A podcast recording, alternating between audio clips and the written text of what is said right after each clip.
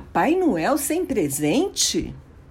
Era uma vez a véspera de Natal e todos os preparativos para a chegada do Papai Noel. Helena, Júlia, Luiz e Lala mandaram suas cartinhas e estavam esperando ansiosamente pelos presentes. Só que não. Vocês podem imaginar a cara de decepção das pequenas ao ver chegar um Papai Noel muito triste e abatido lá na chácara Sulas, pedindo desculpas por não ter presentes esse ano.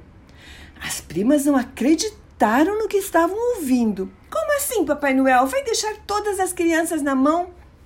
E o Papai Noel, desolado, explicou: Esse foi um ano muito difícil. Com esse bichinho de vírus que está espalhado no mundo, eu, como sou mais velho, tenho que me cuidar. Não posso sair de casa para buscar os presentes lá na fábrica do Polo Norte.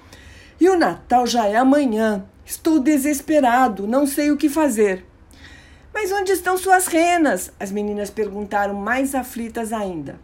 As renas estão na minha casa, mas estou com muito medo de sair.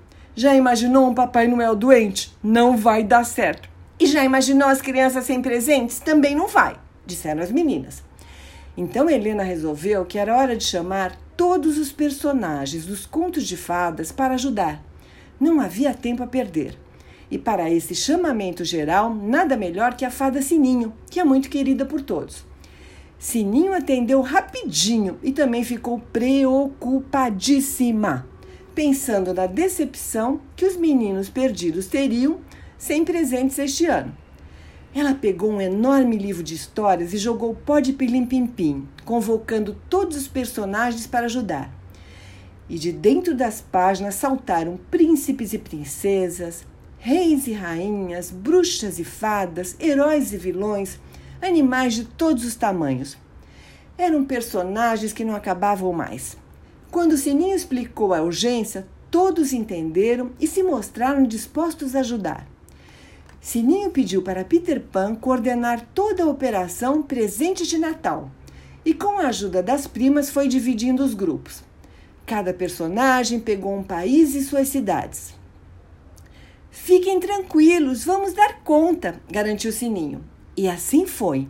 Em um dia, aquele grupo mágico conseguiu ir até o Polo Norte, trazer todos os brinquedos e distribuir para as crianças. Papai Noel ficou acompanhando tudo ao lado das meninas, que monitoravam as entregas pelo computador.